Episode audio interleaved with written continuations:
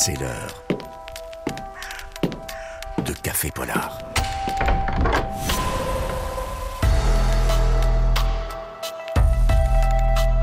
Catherine Fruchon-Toussaint. Jean-François Cadet. Et un vent glacial entre à présent dans ce studio avec vous, Catherine Fruchon-Toussaint. Bonjour. Bonjour Jean-François. Vous avez mis une petite laine puisque dans ce nouveau café polar, vous nous emmenez en Scandinavie, plus précisément en Norvège, en plein hiver et loin de tout. Oui, et je vous promets une bonne dose de frissons dans tous les sens du terme avec ce roman dont je vais vous parler. Il est intitulé La délégation norvégienne. C'est un polar tout à fait atypique comme vous n'en avez jamais lu. Jamais, bon. Et c'était d'ailleurs le défi que voulait relever l'auteur de ce livre, Hugo Boris. L'enjeu était un peu fou puisque j'ai cherché à écrire la première intrigue criminelle où l'assassin serait la lectrice ou le lecteur en personne.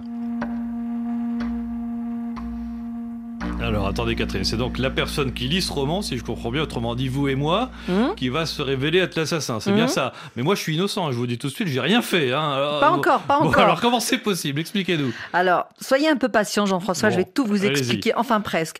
Pour commencer, il faut rappeler que La délégation norvégienne, c'est un peu un roman culte, puisqu'il a été publié la première fois en 2007. Hugo Boris n'avait pas 30 ans. Le succès a été immédiat, mais depuis, toutes les éditions grand format et poche étaient épuisées.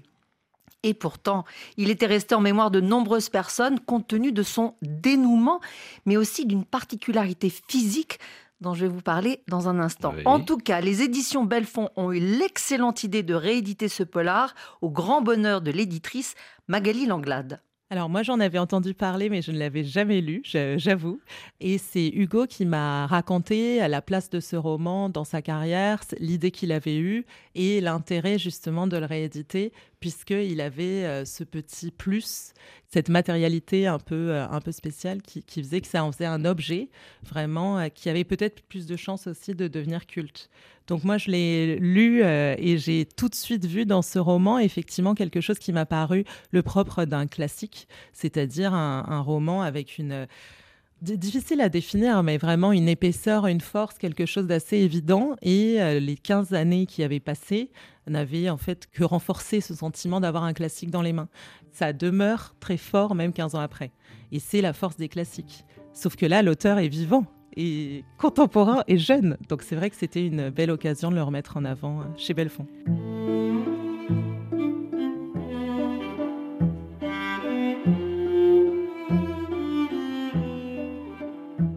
Suis de plus en plus intrigué, Catherine, c'est clair. Donc on a en tout cas un premier indice. hein.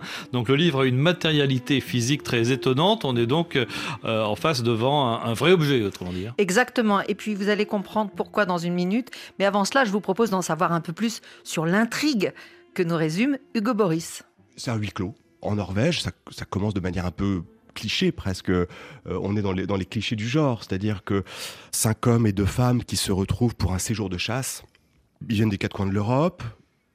C'est un séjour de chasse acheté sur catalogue. Vous savez, quand on en a marre de, de- de- chasser le chevreuil ou le sanglier euh, en forêt d'Orléans ou en Sologne, eh ben, on peut aller chasser l'élan en Norvège. On achète un séjour. Bon, et voilà, donc c'est sept personnes qui se retrouvent, qui ne se connaissent pas. Et évidemment, rien ne se passe comme prévu.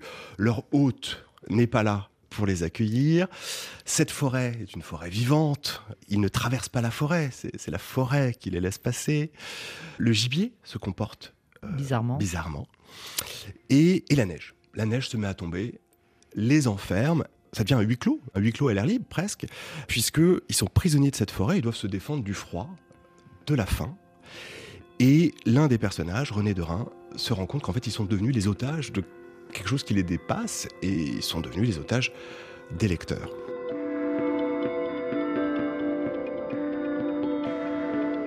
Alors des personnages qui deviennent otages des lecteurs, c'est pas vraiment comment, c'est le moins qu'on puisse dire. Ça se traduit comment concrètement, Catherine? Eh bien, c'est une mise en abîme. C'est-à-dire qu'à un moment, il n'y a plus de frontières entre la littérature et la réalité. J'ai envie de dire même entre la lecture et l'écriture du livre. En d'autres termes, le lecteur ou la lectrice devient aussi partie prenante de l'intrigue et doit faire un choix crucial pour sauver ou non un personnage, ou peut-être pour devenir son assassin. Voilà. C'est donc une idée très complexe et vertigineuse dont Hugo Boris explique l'origine. L'idée est venue lorsque j'ai appris que l'Oulipo, donc euh, ce groupe littéraire, euh, l'Oulipo c'est l'ouvroir de la littérature potentielle, avait dressé en fait une matrice de toutes les situations criminelles connues en littérature et s'est aperçu que tout a déjà été exploré. On a déjà eu le narrateur qui est l'assassin chez, Agatha Christie, parfois plusieurs meurtriers pour un seul meurtre, parfois pas de meurtrier du tout, parfois des enfants, des, des animaux, et jamais le lecteur ou la lectrice qui en tournant les pages deviendrait l'assassin de l'un des personnages. Donc là, moi, c'est un enjeu littéraire qui m'a beaucoup excité. Et pour tenir le pari d'un lecteur qui devienne l'assassin, là, j'ai demandé à mon éditrice à l'époque de revenir à un ancien procédé de fabrication des livres qui consistait à ne pas les découper avant diffusion. Cette fameuse matérialité euh, qu'évoquait Magali tout à l'heure, c'est-à-dire revenir à ce procédé de fabrication qu'on a un peu perdu de vue maintenant, mais avant les livres étaient euh, diffusés de cette façon. Alors je, je- vous en ai apporté un, c'est ça qui est bien. Voilà, à la radio, je peux, je peux le montrer. Là, vous ne pouvez pas le lire sans avoir un coupe-papier pour trancher les pages. Et donc ça, ce rapport à l'arme blanche était presque évident pour la délégation norvégienne, puisque arrive un moment dans la lecture où on ne peut pas poursuivre, on a besoin de sortir un couteau, et si on tranche les derniers feuillets, on commet un meurtre littéraire. Sachant que je ne prends pas la lectrice ou le lecteur par surprise, on sait ce qui va arriver, et si on le fait, bah, on, ressort du livre avec, euh, du sang euh, sur les mains d'une certaine façon.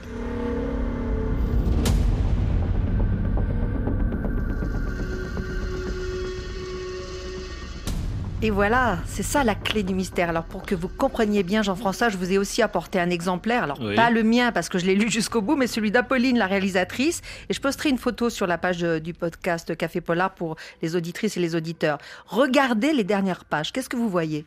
Alors, je vais le prendre en main. Alors, alors oui, effectivement, bah, il y a effectivement tout un. Oui, bah là, on voit effectivement qu'il y a, qu'on peut pas. On a effectivement besoin d'un coupe-papier. Vous avez raison. Alors, on peut éventuellement essayer de, de déchiffrer à travers la page, Non, mais non, non. non, je j'y arriverai pas, même avec euh, avec d'autres lunettes. Oui, donc euh, voilà, effectivement, bah, l'arme blanche, on en a besoin. Et c'est en cela que le lecteur, la lectrice devient peut-être l'assassin puisque derrière, il y a un meurtre. Aïe, C'est ça la fameuse particularité de la délégation norvégienne. C'est une subtilité technique. Et de fait, j'ai demandé à Magali Langlade, l'éditrice chez Belfond, si c'était un défi aujourd'hui de publier un livre sous cette forme. Un défi, oui et non, c'est-à-dire que euh, on est dans un contexte où euh, il y a une grosse crise, comme vous le savez, sur le papier, euh, notamment suite à la guerre en Ukraine. Euh, ah, donc on a déjà des, matières premières euh, avec une certaine tension quand même sur tous ces coûts-là. Donc c'est vrai qu'il euh, y a quand même pas mal de flux tendus dans l'édition. Donc là, il y a des, des enjeux sur le papier euh, qui sont assez importants. Donc à la fois, ça aurait représenté une euh, réimpression qui pouvait avoir un coût supplémentaire par rapport à une réimpression classique. Et en même temps, en réalité, c'est pas très compliqué de ne pas massicoter un cahier. Effectivement, c'est des choses qui devaient se faire, je pense, très facilement auparavant. On a un peu perdu l'habitude euh, aujourd'hui, mais d'un point de vue type pur de fabrication, ce n'est pas très euh, très difficile. Donc voilà, il y a cet euh, arbitrage à faire. Et effectivement, l'aspect, le fait que les lecteurs aient décidé de découper les pages, empêchait la seconde main, tout le marché de seconde main. Donc là, il y avait un enjeu particulier pour ce livre-là, puisque on se dit qu'on a envie de le rééditer à l'identique. C'est quand même assez joyeux et assez atypique, assez original. Donc on s'est dit que cette particularité-là pourrait nous aider à, à avoir de la visibilité. Et voilà, vous savez presque tout sur ce polar euh, hors norme. Donc c'est à vous de décider si vous voulez lire la fin et donc couper les pages avec un couteau qui sera peut-être l'arme du crime ou si vous préférez sauver le personnage euh, central. Faites votre choix. En attendant, je vous rappelle le titre La délégation norvégienne de Hugo Boris, épuisé depuis 15 ans mais publié à nouveau chez son éditeur historique euh, Belfond. À venir également une version audio. Alors là, j'ai hâte de savoir comment ça va se passer pour garder euh, le Ah oui. Et puis pour tous ceux que ça intéresse, l'intégralité de cette rencontre est disponible sur la page du podcast de Café Polar. Merci beaucoup, Catherine.